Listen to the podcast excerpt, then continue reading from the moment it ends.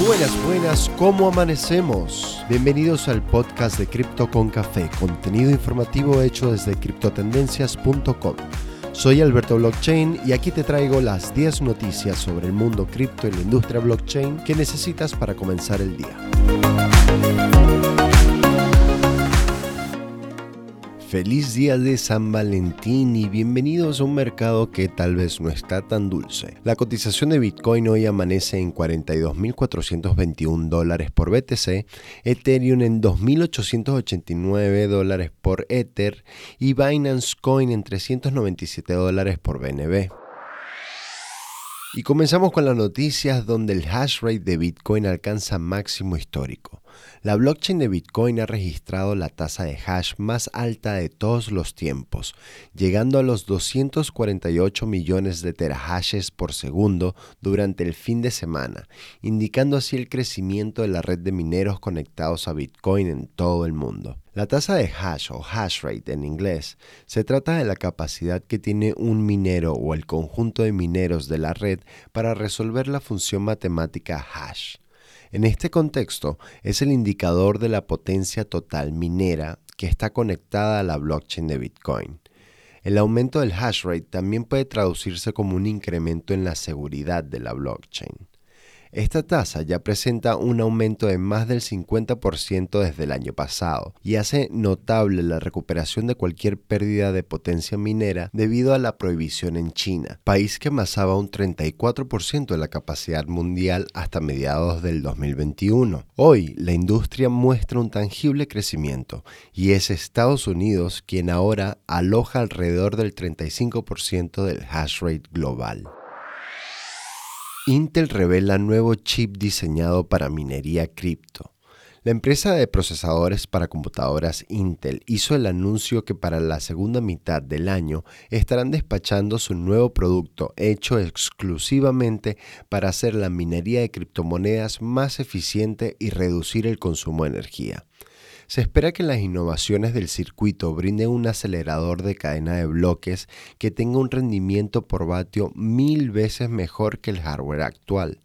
También anunció que Block, la compañía procesadora de pagos digitales de Jack Dorsey, antiguamente conocida como Square, está entre sus primeros clientes confirmados.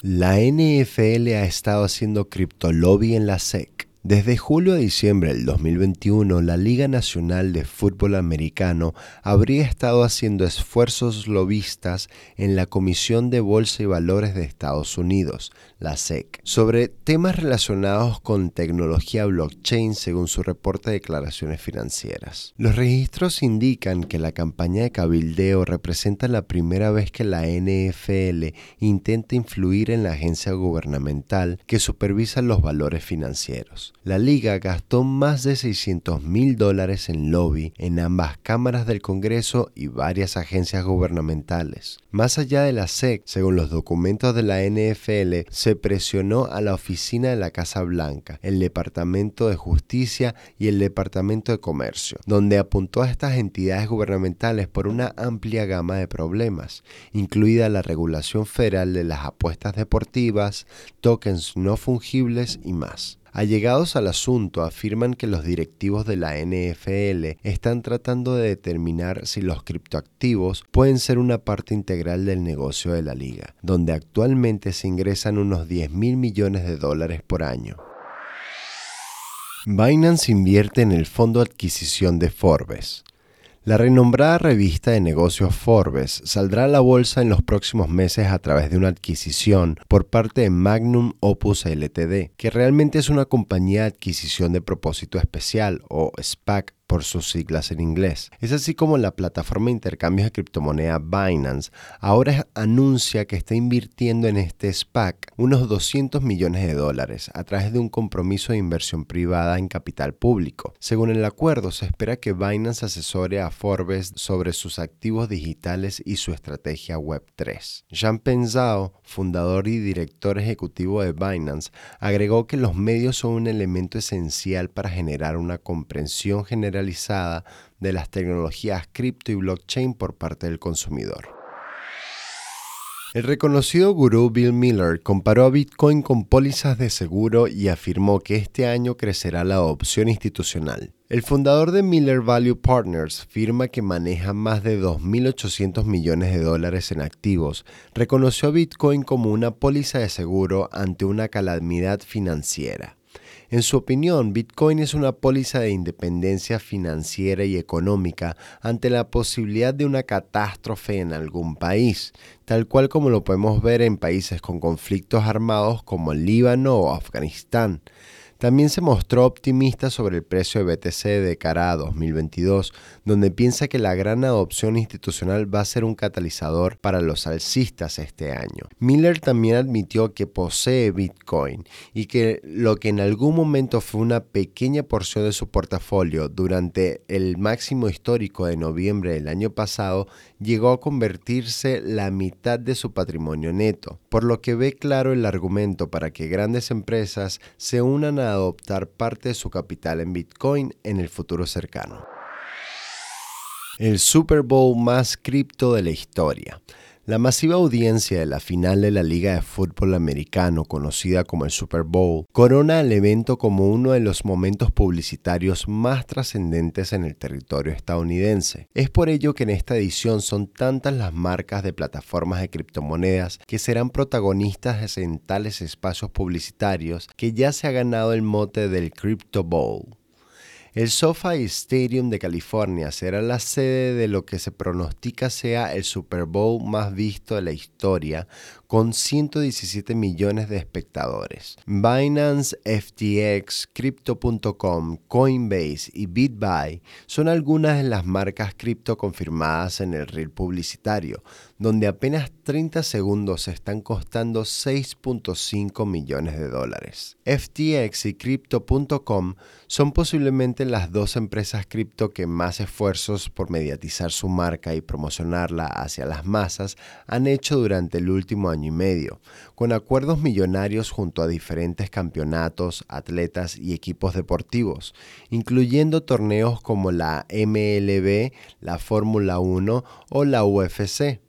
Coinbase además es patrocinante exclusivo de la NBA mientras que Binance se ha expandido en los patrocinios a competiciones como la Copa Africana de Naciones y el fútbol argentino. Adicionalmente, otro vínculo de este Super Bowl con el mundo de las criptomonedas y la tecnología de blockchain es la entrega por parte de la NFL de entradas conmemorativas NFTs o token no fungibles para los asistentes del SoFi Stadium, que dicho sea de paso su nombre nace de un acuerdo de patrocinio con la plataforma SoFi que permite comercio en cripto. Los NFTs conmemorativos están alojados en la cadena de bloques de Polygon y serán personalizados y exclusivos contando con información como el número de asiento y ubicación de la persona dentro del recinto deportivo. Netflix planea convertir en documental uno de los mayores robos en la historia de Bitcoin. A través de un comunicado oficial, la plataforma de streaming ha ordenado la creación de un documental sobre el esquema de lavado de dinero de 1.200 BTCs robados en el hack al exchange de criptomonedas Bitfinex en 2016. La semana pasada una extravagante pareja neoyorquina fue arrestada por conspiración para lavado de dinero de capital de dicho robo. A la par de ser raperos comediantes en YouTube, los acusados habían estructurado un complejo esquema de creación de identidades falsas, compra de NFTs, oro y más para poder liquidar los fondos robados en 2016, que en la época del hack tendrían un valor de 71 millones de dólares y hoy esa cantidad cotiza por más de 5 mil millones de dólares. Según Netflix, el documental será dirigido por el cineasta estadounidense Chris Smith y tendrá a Nick Bilton de productor ejecutivo. En Argentina, la FIP podrá embargar cuentas digitales. Según un comunicado de la Administración Federal de Ingresos Públicos, AFIP, el organismo podrá embargar dinero de las cuentas digitales de los argentinos que tengan deudas en mora. Hasta el momento, la entidad solo podía embargar cuentas bancarias, créditos y bienes muebles o inmuebles. La iniciativa toma vigencia ahora con la reactivación del proceso de embargos, que había estado suspendido por casi dos años para amortiguar las dificultades económicas consecuencia de la pandemia. En el comunicado no se especifica la figura de las billeteras de criptomonedas o cuentas digitales asociadas a criptomonedas. Sin embargo, se especula que el lenguaje se ha dejado amplio para poder abordar temas a medida que avanzan los esfuerzos regulatorios en el sector. Según reportes, la FIP ya tendría identificados a más de 9.000 contribuyentes que deben al menos 24 millones de pesos en deudas y que poseen cuentas digitales y se procederá a solicitar la justicia el embargo de tales fondos. Contratista Internacional reporta que un tercio de sus empleados en Argentina optaron por pagos en criptomonedas. Empleados de todo el mundo están optando por recibir pagos en criptomonedas gracias a la integración de plataformas de pago de nómina internacionales como Deal, en 2020, la startup valorada más de 5 mil millones de dólares integró criptomonedas como opción de pago de salarios en su plataforma, la cual opera en más de 150 países. Aunque los números de adopción cripto entre empleados a nivel mundial sigue siendo marginal, tal como reportan las últimas 100.000 contrataciones en las que Deal ha estado involucrado, apenas el 2% optó por criptomonedas. Sin embargo, algunos países han tenido un espectacular crecimiento. Tal es el caso de economías inflacionarias o inestables, donde el argumento para el uso de las criptomonedas es mucho más efectivo. La compañía dijo que el nivel más alto de criptopagos estaba en Argentina, donde un 32% de los empleados eligieron Bitcoin como parte de su pago. En Nigeria fue alrededor del 20%, mientras que en Brasil la cifra se reduce a un 3%. Las criptomonedas más demandadas han sido Bitcoin, Ethereum y stablecoins como USDT y DAI. Creador de Ethereum se pronuncia contra Rusia sobre conflicto con Ucrania. Vitalik Buterin, principal desarrollador y cofundador de la segunda blockchain de mayor capitalización en el mercado cripto, Ethereum, ha publicado un tweet instando a las autoridades rusas a no perseguir un conflicto bélico con el país vecino Ucrania.